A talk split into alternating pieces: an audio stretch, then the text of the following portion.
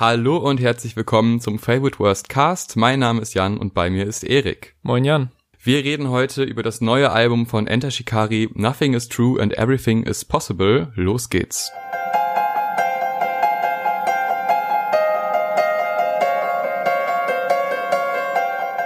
Ich habe Enter Shikari kennengelernt äh, im Jahr 2012 und zwar bei einer Rock am Ring Übertragung. Ähm, damals lief das noch im öffentlich-rechtlichen Fernsehen und es kam so ein 10 Minuten Video von denen, wo sie System Meltdown, ein Lied, das ich, oder zwei Lieder genauer gesagt, das ich dann lange Jahre als eins meiner Lieblings-Track-Kombinationen hatte. Es ist eine Band, die sehr experimentell ist. Also man kann schon sagen, es ist eine Rockband oder Hardcore-Band, aber mit sehr vielen ja, Synthesizer-Elementen, Dubstep-Elementen, jetzt mittlerweile auch klassische Musik, die eingebaut wird und sie passt ja nicht ganz so in unser Schema an Album-Reviews, weil wir dann doch eher die Hip-Hop-lastigeren äh, Releases besprechen. Deshalb so eine kleine Einführung, wie wir dazu gekommen sind. Ähm, ich bin dann nämlich Fan geworden von dieser Band und habe äh, mir Flash Flute of Colors als erstes Album geholt. Das war, glaube ich, das dritte Studioalbum von denen und seitdem, also seit 2012, begleitet mich die Band immer schwankend. Dadurch, dass es eine sehr vielseitige Band ist, was natürlich einerseits eine Stärke ist, aber auch immer die Gefahr mit sich bringt, dass man als Fan irgendwann nicht mehr mitzieht und sich denkt, hm, das ist jetzt nicht mehr der Sound, äh, den ich so wirklich mag. Das war bei mir dann bei The Minesweeper. Und jetzt war natürlich dann die Frage, nachdem The Spark dann wieder ein Album war, was mir komplett zugesagt hat, wie geht's weiter und wie klingt Enter Shikari in der jetzigen Zeit nach Brexit, was ein Thema war, was die Band auch sehr beschäftigt hat und während des Klimawandels und anderer Probleme? Erik, wie sieht's bei dir aus? Hast du Bezüge zu dieser Band? Was ist so dein, dein Startpunkt? Also ich bin absoluter absoluter Newbie, was die Band angeht. Ich habe, glaube ich, bisher immer nur eine Handvoll Songs gehört und die haben mich bisher nie so richtig gecatcht. Also ich kann es, glaube ich, so begründen, dass bei den paar Bands, die ich so aus diesem Post-Hardcore-Genre höre, ging es mir irgendwie immer um so ein sehr organisches, geerdetes Gefühl irgendwie von so einem Menschen, der so, der so seine Zweifel, Frustrationen, Ängste, alles rauslässt und rausschreit zu dazu passenden Gitarren und halt sehr, ne, so organisch, dass er so der, der Vibe von diesem Genre, den ich so fühlen kann.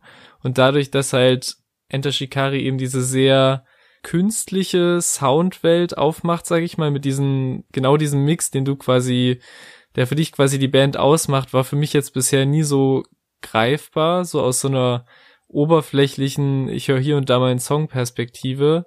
Aber das ändert sich ja glücklicherweise heute und das ist auch das, das Gute an dem Podcast, dass wir auch unterschiedliche Zugänge zu bestimmten Genres oder Bands haben und ich jetzt dank deiner Begeisterung für Enter Shikari heute auch mal tiefer in das Album eintauchen konnte und tiefer in die Band. Und das ist ja, ist ja was Gutes. Und jetzt bin ich sehr gespannt, was so, was aus unserer Diskussion wird. Genau, ich würde sagen, wir fangen erstmal mit dem Visuellen an, denn wir sehen auf dem Cover Hippokrates, einen der ersten Mediziner.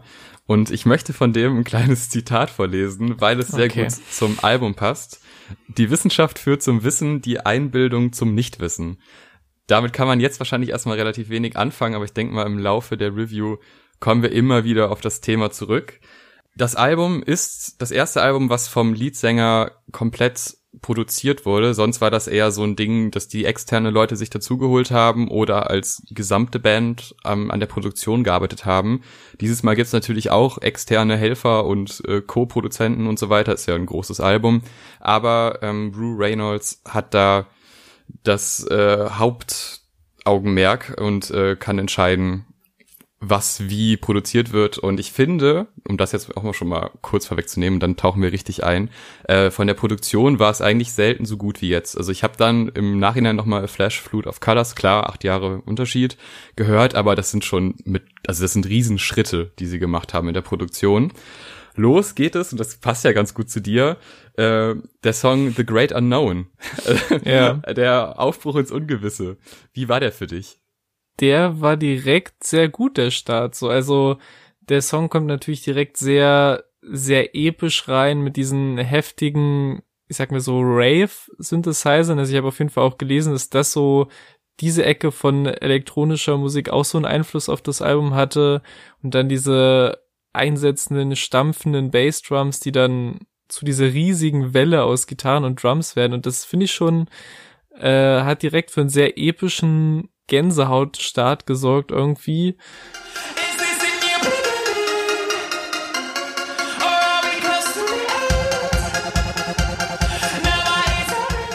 auch natürlich die, ähm, die einleitenden Lines mit Is this a new beginning or are we close to the end fängt natürlich auch sehr das aktuelle Gefühl ein. Generell würde ich so sagen, unsere Generation, so sehr oberflächlich, aber vor allem insbesondere dieses Jahres 2020.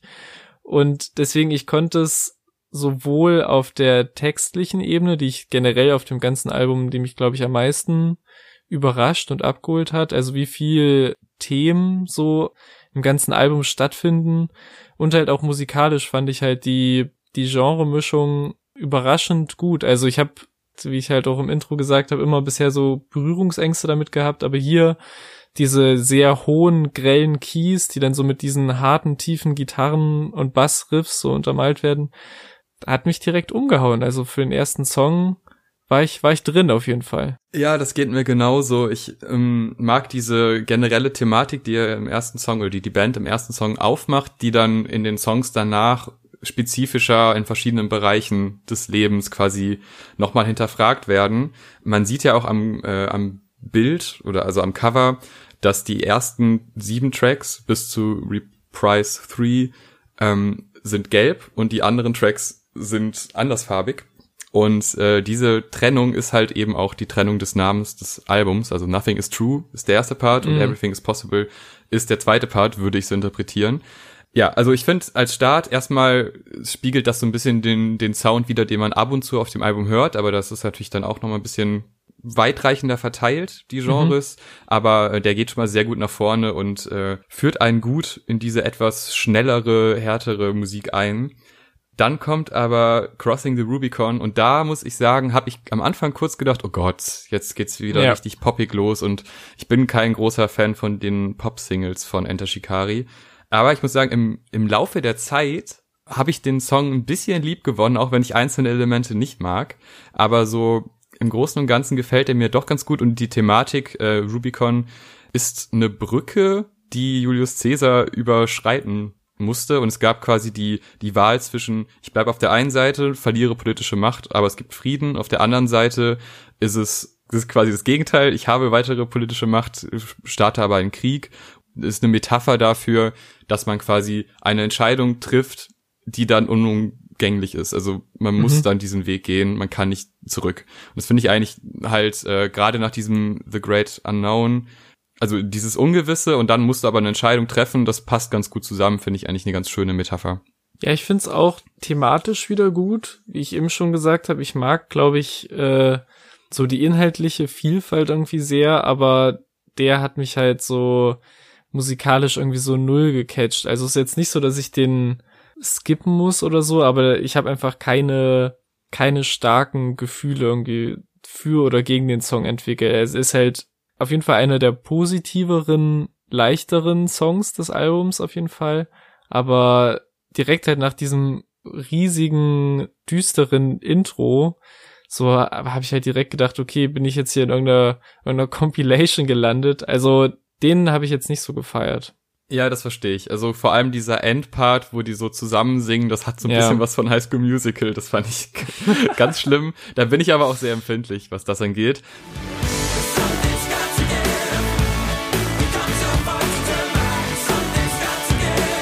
Aber kommen wir zum nächsten Track und das ist ein riesen Highlight auf dem Album, The Dreamers ja. Hotel.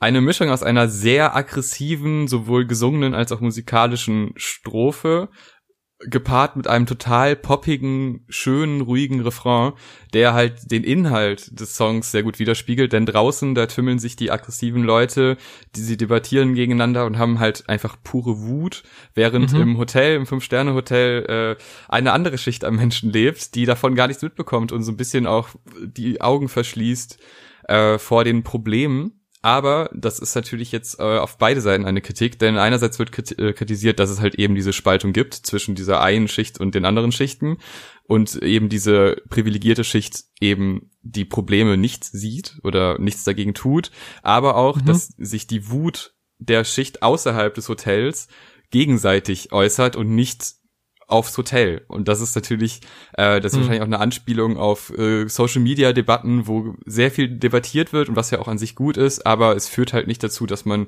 die Probleme den Leuten vorträgt, an die sie theoretisch gerichtet werden müssten. Also ich finde es sowohl äh, textlich als auch musikalisch sehr schlau umgesetzt. Also ich sehe auf jeden Fall, warum das äh, eine der Singles, wenn nicht sogar, war es die erste Single zum Album, ja, warum genau. die auf, warum die auf jeden Fall ausgekoppelt wurde, weil, wie du schon sagst, diese Mischung halt aus diesen harten, wütenden Strophen und dieser sehr, sehr catchy Hook, so, das gefällt mir richtig gut und ja, der Refrain ist halt ein riesiger Ohrwurm. Also wenn, wenn ich einen Ohrwurm vom Album mitnehme, dann auf jeden Fall den. Also,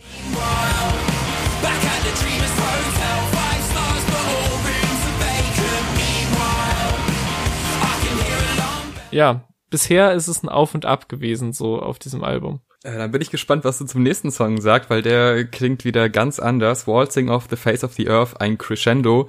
Da kurz zur Erklärung, es ist äh, Crescendo ist, wenn ein Song immer lauter, immer ansteigender wird, bis zu einem gewissen Hochpunkt, also kein Auf und Ab, sondern ein, ein andauerndes Steigen. Ähm, mhm. Ich finde, den super überraschend für Enter Shikari, weil es hat ja so Elemente vom Walzer, von so einem Volkslied, würde ich auch sagen, so britische Volkslieder. Das habe ich einfach nicht erwartet. Wir haben ja quasi bei den ersten vier Songs komplett andere Genres. Ja. Aber der catcht mich unglaublich. Ich war so überrumpelt, dass ich beim ersten Hören dachte so, ja, okay, ich habe irgendwie was anderes erwartet, weil auch die Singles alle vier komplett anders klingen. Aber ich, ich habe mich richtig in diesen Song verliebt. Da ist so viel drin. Thematisch ist es super schön getextet. Es ist, äh, es geht um kann man also sehr viele Themen, aber hauptsächlich halt um dieses Nothing is true, also so eine gewisse Art Verschwörungstheorien oder nicht wahrhaben mhm. wollen von Problemen du musst reich werden, ist da ein Thema. Dann gibt es diese Beispiele, die ich sehr gut finde, mit äh, den Sch äh, Schüssen in, und dann kaufst du dir im Walmart eben die Waffe, also quasi genau der falsche Schluss aus einer Schießerei, dass mehr ja. Waffen gekauft werden oder dass Kinder von Schulen genommen werden, weil Homosexualität unterrichtet wird. Und solche Themen werden da angesprochen und diese Verschwörung gegen die einzelne Person und deshalb hat sie das alles durchschaut.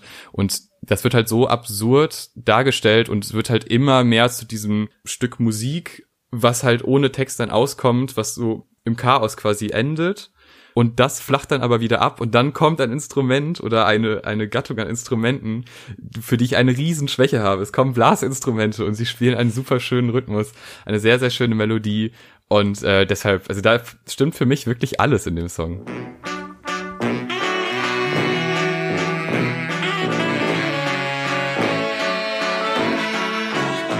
Also ich mag den auch. Ich war auch so, okay, jetzt kommt ein Walzer auf einmal? Was ist jetzt los?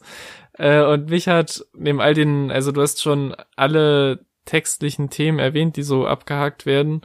Aber ich finde halt diese Zeile mit uh, You must dream of being rich and famous, only then will life be painless, beschreibt natürlich halt einmal diese Idee, du musst erfolgreich und berühmt werden, weil ansonsten fressen dich deine Probleme auf und das ist halt A, dieser riesige gesellschaftliche Erfolgsdruck, der so damit beschrieben wird und auch der an späteren Stellen vom Album nochmal auftaucht.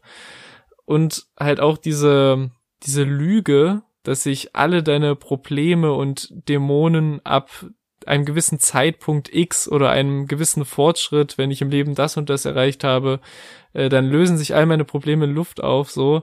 Und das wird da so ironisch aufgegriffen, weil so selbst wenn du dann irgendwann rich and famous bist und deine, deine ganzen Probleme und Schmerzen vermeintlich hinter dir gelassen hast, die, die gehen halt nicht weg. Also ich finde, das kann man aus sehr vielen unterschiedlichen Perspektiven deuten. Allein diese Zeile und das dann halt nochmal auf das ganze, auf den ganzen Song gesehen, ist halt wirklich textlich super viel drin. Ja, auch diese, dass du niemandem vertrauen kannst, das bezieht sich ja wahrscheinlich auch, also zumindest kann man so interpretieren, halt auf die Wissenschaft. Also du vertraust eben nicht den Aussagen, was Klimawandel und so weiter angeht, sondern du hast da deine eigene Meinung und du hast das Game halt durchschaut. Ähm, und das bezieht sich dann halt auch wieder aufs Cover, weil ne, Medizin ist ja dann auch im Bereich der Wissenschaft. Ähm, Modern Living, es geht jetzt in unsere Zeit. Ja, also ein Song, der wieder musikalisch komplett anders ist.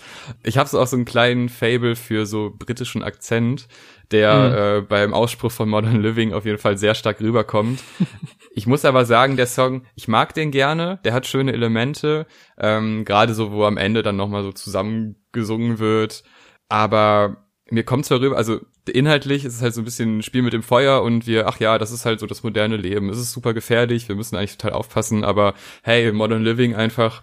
Andererseits halt auch die Seite von, wir haben überall Panik, komplett umsonst. Also das spiegelt so beide Seiten, finde ich, ein bisschen ab. Also auch dieses Ergötzen an diesen Endzeit-Szenarien. Hm. Aber ja, irgendwie ist der musikalisch nicht ganz mein Fall. Ich habe auch äh, das Gefühl, hier fühle ich so diesen Mix aus diesen Gitarren und den elektronischen Elementen nicht so. Also ich kann nicht per se sagen, ich mag das immer oder ich, mir gefällt es nie, sonst ist so ein bisschen so, ich muss das so von Fall zu Fall, also von Song zu Song sehen irgendwie. Und hier äh, sind auch die gerappten Passagen irgendwie nicht so meins.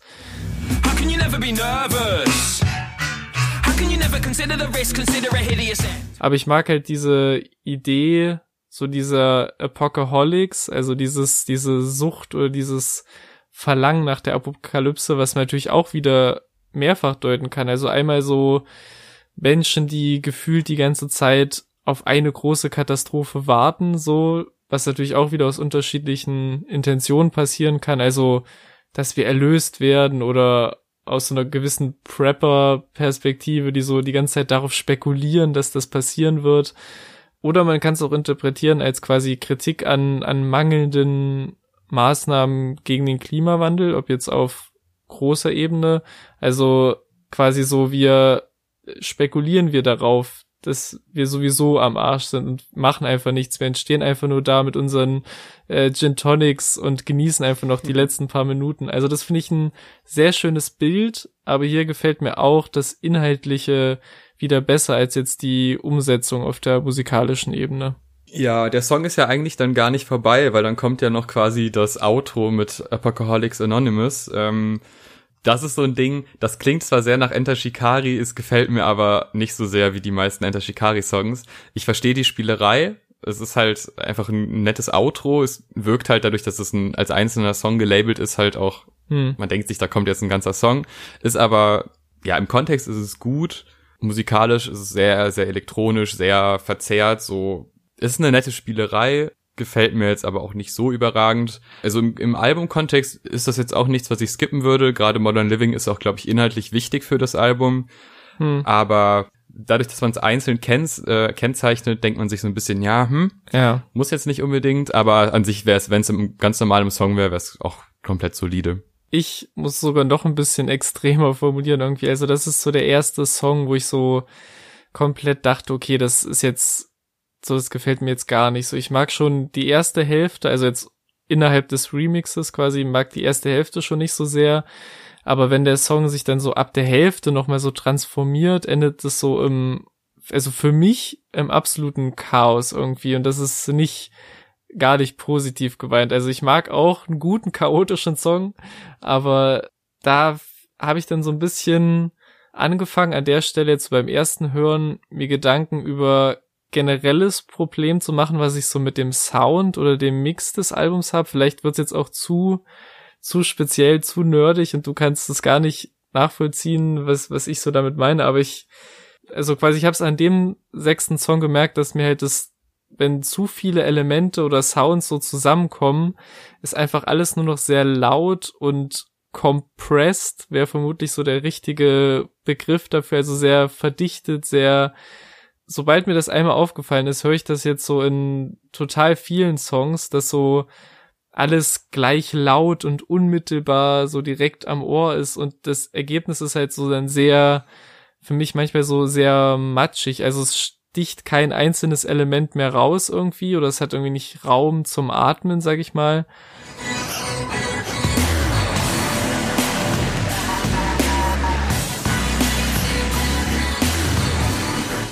Und lässt sich dann für mich halt nicht mehr so gut hören. Also wenn wer jetzt nicht nachvollziehen kann, was ich meine, kann zum Stichwort Loudness War mehr dazu lesen. Das ist halt so die Entwicklung von Popmusik oder generell Musik in den letzten Jahren, die halt dazu tendiert, immer lauter abgemischt zu werden oder immer komprimierter zu werden, was halt nicht unmittelbar mit der Lautstärke an sich zusammenhängt, sondern mit dem Begriff der Lautheit, also quasi der empfundenen mhm. Lautstärke.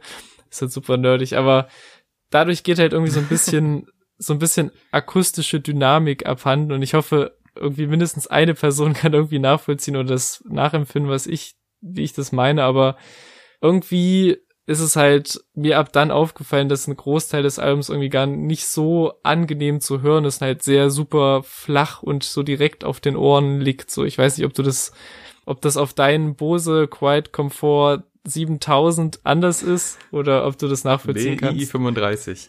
Ja, okay. Ähm, ich verstehe es bei dem Song, bei dem wir sind, verstehe ich das. Ja. Bei anderen Songs äh, eher weniger. Also ich finde zum Beispiel, später kommen wir noch zu den beiden Marionettes-Songs. Äh, da würde ich es jetzt irgendwie nicht unterschreiben. Aber ich verstehe, was du meinst. Also ja, aber ich glaube, das ist aber auch so ein, hat das nicht auch ein bisschen was mit dem Genre zu tun? Ich kenne den Text auch, den du erwähnt hast, also das ist jetzt sehr fachspezifisch, aber ja, ich weiß, was du meinst.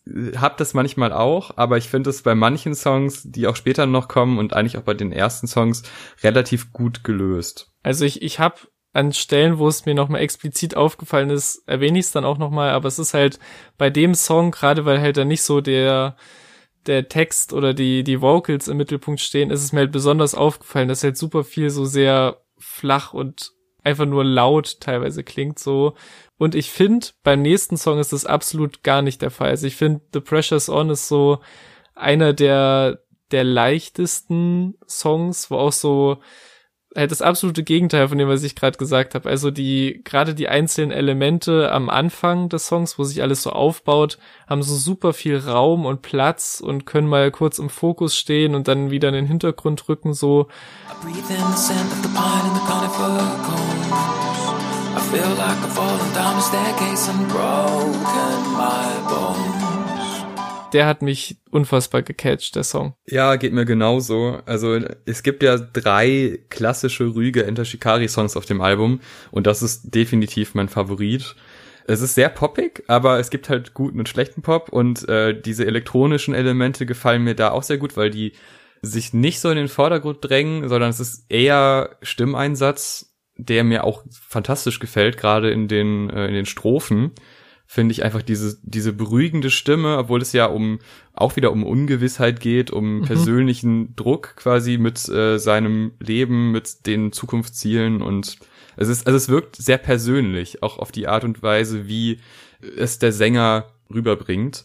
Und auch diese, diese etwas zurückgenommene Hook gefällt mir auch richtig gut. Also da stimmt eigentlich würde ich sagen, alles. Es ist ein total runder Song, den ich mir auch im Radio vorstellen könnte. Mehr als ähm, die Rubicon und was mir da auch besonders gut gefällt, jetzt so im Kontext des Albums, dieser Übergang zwischen dem Song, dem Interlude danach und äh, dem deutlich härteren Song Tina. Mhm. Ähm, also das, das ist, das fühlt sich rund an, weil man kann ja bei dem Album schon irgendwie sagen, sie wechseln sehr auf das Genre, es wird von, von Song zu Song klingt es teilweise völlig anders, was man mag oder eben nicht mag. Also das würde ich als Kritikpunkt komplett verstehen.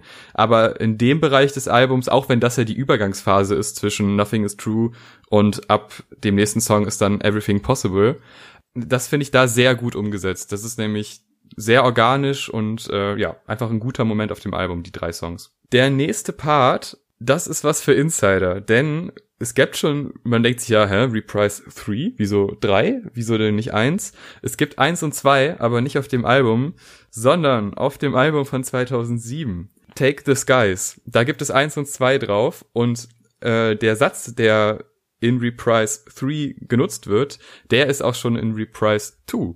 Aber halt ein bisschen anders. Also da kommt, äh, es ist mehr Text im zweiten Teil. Aber Im dritten Teil ist es dann minimalistischer eingebaut, aber mit einem sehr, sehr schönen Soundeffekt. Also die Stimme ist ja verzerrt, aber trotzdem noch sehr harmonisch. Also das ist eine ganz, ganz gute Mischung. Musikalisch komplett minimalistisch, aber halt durch die Verzerrung der Stimme und äh, diese Nähe auch, die die Stimme am Ohr hat, finde ich, führt er einen sehr gut ein in den Song danach.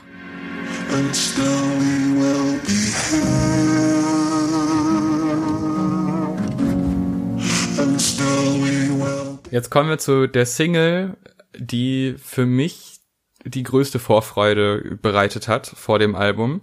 Äh, Tina, There is no alternative. Das ist die smarte mhm. Abkürzung, die sich dahinter versteckt, die auch direkt zu Beginn des Songs äh, mehrfach erwähnt wird, dass man da bloß nicht was anderes denkt. ähm, ja, musikalisch einfach, also sehr brachial. Es, ja. es gibt so alles wieder, was Enter Shikari so zu bieten hat. Also du hast einen sehr schnellen Rhythmus, du hast Synthesizer, du hast aber auch Gitarren, du hast natürlich auch wieder so einen elektronischen Drop, den ich auch schon bei Arguing ähm, auf Flash Flute of Colors ähm, sehr gefeiert habe. Das sind halt so Sachen, das sind so Ender Shikari-Momente, die kenne ich halt von wenigen anderen Bands auf diese Art und Weise. Und dieser Song, er ist konstant mit derselben Melodie, nur halt immer anders umgesetzt und dadurch, dass der Rhythmus sich ändert von dem Schlagzeug halt, wird das so ein bisschen in verschiedene Parts aufgeteilt.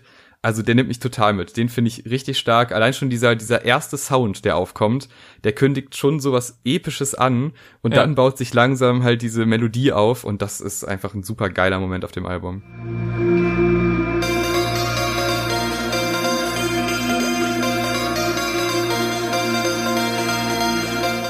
Gut, dass du auch das Stichwort Moment jetzt nochmal gedroppt hast, weil das hätte ich sonst auch auch ins Spiel gebracht, weil ich finde, das ist so ein Beispiel dafür ähm, von dem Album, dass ich halt, da gibt's Momente, die ich super stark finde, aber ich habe jetzt keine riesig krasse Meinung zu dem Song als solchem, aber halt wirklich dieser, dieser Moment, wo halt, sage ich mal, dieses, dieses Hauptthema, also musikalisches Thema, also Motiv, das erste Mal so reingeballert kommt, ist halt wirklich sehr riesig und groß, so. Da bekommt mich der Song vollkommen, aber dann gibt's auch wieder Stellen, wo mich das halt so ein bisschen verliert, bis halt wieder, wieder dieser, dieses Hoch kommt, wieder dieser Moment. Und deswegen ist es für mich eher der, der Moment, wo so halt diese, diese Synthesizer-Lauf so mit diesen riesigen Gitarren einfach reinkommt. Aber ansonsten habe ich jetzt keine, keine riesige Meinung zu dem Song.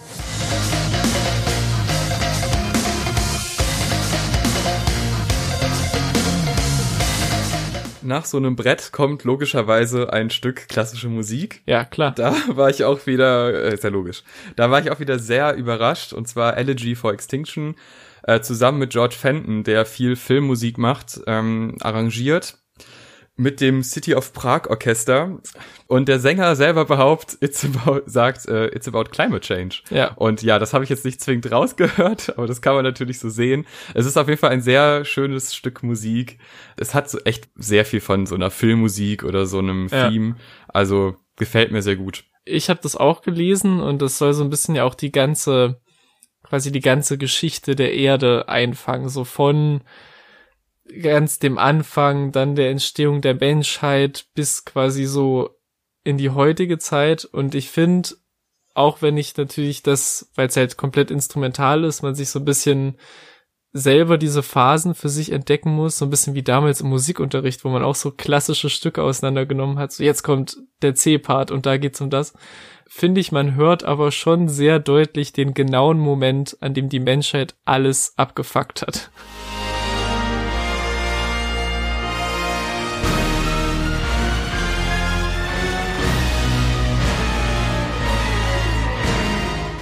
Ich finde, das ist so dieser eine Moment, ja, der schon des, des Chaos, der so raussticht, aber ist auf jeden Fall eine sehr ambitionierte Orchesternummer, die halt so auch gut funktioniert. Also ich habe jetzt nicht gedacht, okay, also ich habe mich schon gefragt, okay, kommt jetzt wirklich einfach so ein reiner Orchestertrack, aber es, es passt halt in die Erzählung des Albums. Ich fand es halt nur merkwürdig, dass, dass dazu gesagt wurde, wir haben auf jedem Album mindestens einen Song über Climate Change und das ist der jetzt, weil es ist eigentlich, wird auf so gut wie jedem Song thematisiert, ob jetzt direkt oder indirekt. Ja, das stimmt. Also Climate Change und allgemein Kapitalismuskritik ist eigentlich überall in einer, in einer, also auf eine Art zu finden.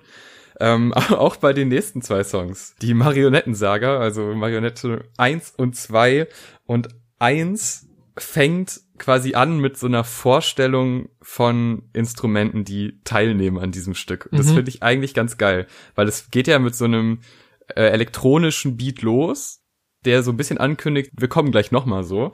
Und dann kommen aber wieder Blasinstrumente und es ist auf einmal total ruhig.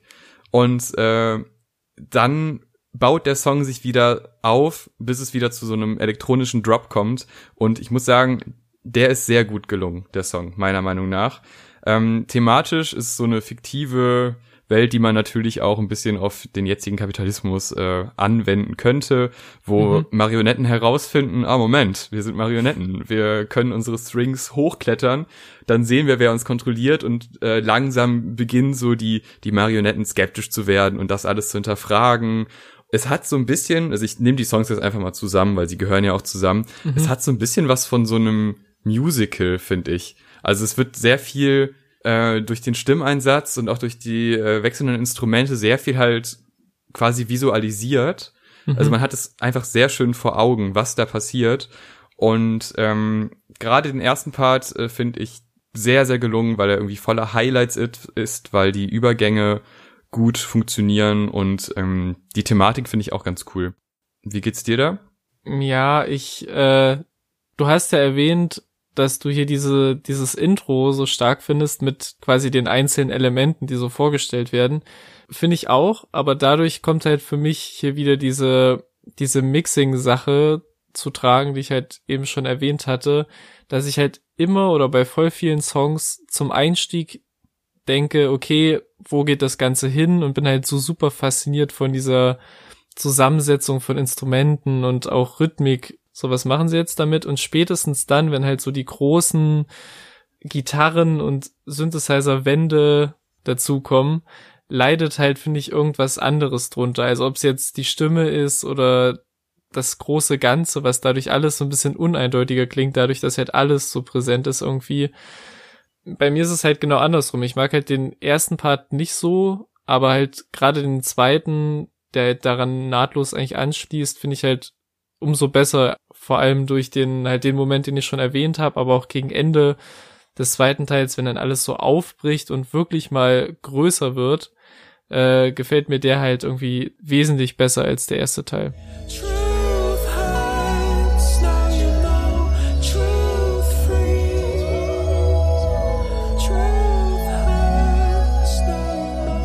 Ja, verstehe ich. Ähm, also die Argumentation davor. Ja. Ich denke mal so, erster Teil, zweiter Teil sind ja musikalisch so unterschiedlich, dass man da dann einfach persönliche Präferenzen hat, was man mehr mag. Ja. Ich finde, wie das endet und wie es quasi aufgelöst wird, so nach dem Motto, ja, die, die Wahrheit zu erfahren, auch wenn sie schlimm ist, weil natürlich will man nicht unbedingt wissen, dass man eine Marionette ist äh, und kontrolliert wurde sein Leben lang. Aber die Wahrheit zu erfahren ist immer noch besser, als halt in so einer Unwahrheit zu leben, auch wenn es weh tut. Das finde ich eigentlich eine ganz gute Auflösung und es ist halt ein sehr episches Konstrukt an Song. Also Ja. das hat wirklich so ein, es ist halt diese Storyteller-Elemente, es baut sich auf musikalisch, es hat sehr, sehr viel Abwechslung. Das ist wie so ein, wie so eine Mischung aus allem, was Enter Shikari so kann, zusammengefasst in ein fiktives Universum, was so noch nicht besprochen wurde, aber natürlich wieder eine Metapher für ein aktuelles politisches Problem, das sie zumindest so sehen. Also das fand ich schon ein Highlight auf diesem Album. Danach geht's aber in eine poppige Richtung, die ich nicht mitgehen kann, ehrlich gesagt. Also das war so ein Song, also Satellites mit zwei Sternchen ist ein Song, nee, da hat's mich dann verloren, aber vielleicht siehst du das ja ganz anders. Nee, leider, leider gar nicht. Also Okay. Nicht nur, also es ist nicht mal irgendwie das, das Poppige so oder dieses, der Teil, der mich daran gestört hat, sondern in der Hook, das ist halt so ein Beispiel für mich, die Hook auf Satellites, wo so zu den Gitarren irgendwelche, ich sag bewusst irgendwelche Hintergrundgeräusche, weil ich sie nicht mal identifizieren kann, irgendwie dazukommen und so gar nicht harmonieren. Also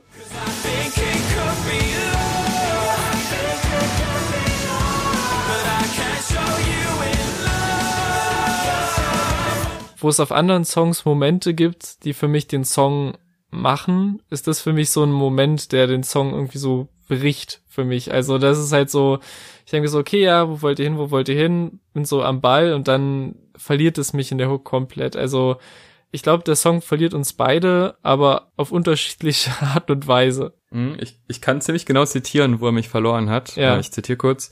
La la la la la la. Ja. Ähm, fürchterlich. Also das ist, nee, das passt, es macht nicht mal Sinn in dem Kontext. Also das ist sowas wie, ja, okay, wir brauchen jetzt noch einen Popsong und da bauen wir noch eine Melodie ein, die man irgendwie mitsummen kann. Er hat Momente, der Song, aber er hat auch wirklich äh, viele musikalische Momente, die so einfach zu viel des Guten sind und dann Ja. halt auch textlich sowas wie Lalas, die einfach nicht passen. Kommen wir zu ernsteren Themen. The King, auch eine der Singles, und zwar die Single, die mich am wenigsten gecatcht hat von den vier Singles, die erschienen sind zu Beginn, aber durchaus noch ein guter Song, würde ich sagen. Thematisch verliert ein, ein König an Macht und probiert noch irgendwie auf sehr absurde Art und Weise nochmal sich dran festzuhalten und immer noch quasi zu pöbeln und äh, zu sagen, ja, ich bin hier der König, äh, aber alles ist verloren äh, und man sieht quasi einer einer machtvollen Person beim Scheitern zu. Der Text ist selber spitz, aber ich denke mal, das ist ein stilistisches Element. Also die beweisen ja auch auf vielen Songs, dass sie eben nicht sonderlich plumpe Lyrics haben, sondern sehr viele verspielte Kleinigkeiten und schöne Metaphern nutzen. Und dem Song eher weniger, da ist alles ganz eindeutig aus der Sicht dieses Königs, der halt einfach einfacher denkt und äh, an seiner Macht festhalten möchte. Und ich finde das eine sehr schöne Thematik und auch musikalisch ganz gut umgesetzt. So der, der hat viel von diesen Hard Rock, äh, Hardcore eher und Grime-Elementen, die man von Enter Shikari auf den, vor allem auf diesen ersten zwei, drei Alben kennt. Also ich finde den wieder thematisch super. Also der passt auch so perfekt an das, auch an diese Stelle des Albums, finde ich so. Also, dass vorher aufgebaut wird, große Herausforderungen und Probleme, die wir als Menschheit irgendwie bewältigen müssen, wie jetzt ein Klimawandel, dessen Auswirkungen nicht weniger werden, so.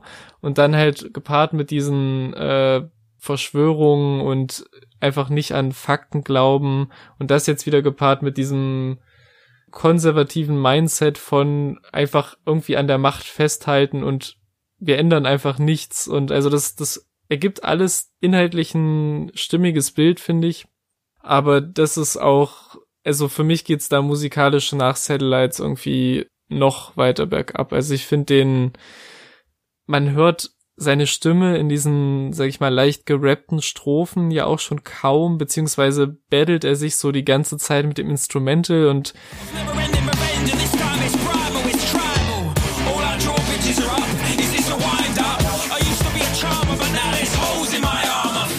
kann man sich da, also ich, mir zumindest ging's so, wie kann man sich da wirklich irgendwie auf den Text konzentrieren, bei dem, wie das klingt? Und auch dieses Ende des Songs hat mich so komplett ratlos hinterlassen, also vor allem jetzt so gerade in dieser Schlussphase des Albums war die, das, das Excitement vom Anfang verflogen, so bei mir, aber ich finde, es wird dann quasi mit dem, mit dem zweiten Teil des Walzers wird es zumindest stimmig und, und rund zu Ende geführt auf Song 15. Das finde ich auch. Ähm, wieder, also wir fahren wieder komplett das Tempo runter. Es wird Ja. wieder sehr ruhig und halt diese Grundthematik, der Satz, der auch äh, Titel des Albums ist, wird dann äh, musikalisch nochmal sehr schön eingebaut. Ich glaube, wieder zusammen mit dem Prager Orchester. Ähm, man hört ja auch am Anfang noch so quasi Aufbauarbeiten, also so Absprachen unter den Teilnehmern des Orchesters und das finde ich eigentlich ganz, ganz schön, dass das auch eingebaut wurde. Und jetzt die Frage, finde ich, in dem Moment, soll der Song Hoffnung machen oder ist der doch eher düster? Weil ich finde, der, er spiegelt so beides wieder. Ja. Also es klingt schon so, also so nach dem Motto, wir sind in einer Gefahr, aber wir haben schon noch die Option, daraus was Positives zu machen. So kommt es mir zumindest vor, aber auch irgendwie die Zeit schwindet. Ja, So, also das ist so mein Gefühl, wenn ich das höre und das passt ja auch gut zu dem zweiten Part, weil der zweite Part des Albums, der gibt ja schon die Hoffnung, dass wir was verändern können. Ja. Äh, und auch wenn so der Song The King ja natürlich aus Sicht des Königs ist, aber aus unserer Sicht als Hörer sind wir natürlich nicht der König, sondern die, die den Umsturz quasi starten sollen. Und das alles soll ja so ein bisschen Hoffnung machen. So kommt es mir zumindest vor. Erster Part sind Ja. quasi die Probleme der Gesellschaft, die aktuelle Lage der Gesellschaft und der zweite Part des Albums gibt den Blick nach vorne und so quasi der letzte Angriff, äh, bevor der Klimawandel dann da ist. So jetzt können wir es noch verändern, wenn das nicht klappt. Dann endet das alles eben im Klimawandel und in dieser humanen Katastrophe. Dazu passend die Sounds ganz am Ende. Ne? Mhm. Ich dachte mir so, hey, das hast du doch gehört. Das klingt so ein bisschen wie Laserguns. Es sind aber schmelzende Eisberge. Ist das nicht super passend? Uh. Finde ich ganz krass eingebaut.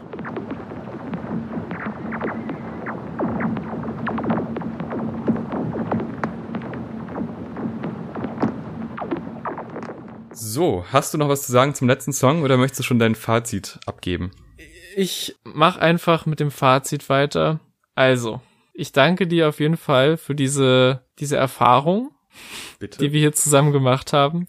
Ich nehme auf jeden Fall mehr Positives als Negatives vom Album mit. Und es sind vor allem immer wieder einzelne Momente auf dem Album, die mich umhauen. Also ob es jetzt die Textzeilen sind, die wir jetzt im Laufe der Review rausgepickt haben oder irgendwelche speziellen musikalischen Momente, gibt's immer wieder Stellen, die mich umhauen, aber es ist jetzt insgesamt kein Album, zu dem ich so als gesamte Hörerfahrung so immer wieder zurückkehren werde und muss, so einfach aufgrund auch der großen Probleme, die ich halt so mit dem Sound des Albums hatte, also wie es klingt einfach. Und darüber hinaus mag ich aber permanent die inhaltliche Ausrichtung und die sehr harten Wahrheiten unserer Zeit, die so verarbeitet werden. Und auch die, die Genre-Mixes klappen prinzipiell auf mehr Songs für mich. Also ich bin allgemein positiv überrascht, wie das Zusammenkitten der unterschiedlichen Einflüsse geklappt hat. Also und mag halt auch dieses Konzept und dieses Zurückbringen von unterschiedlichen Motiven und Themen, also so ersten und zweiten Parts und aber halt insgesamt als gesamtes Album hat es mir halt nicht so überzeugt, was halt auch zum Großteil am Sound liegt, aber auch immer wieder an Songs, die mich dann einfach irgendwann verloren haben, trotz des äh, spannenden, der spannenden Grundprämisse, sag ich mal.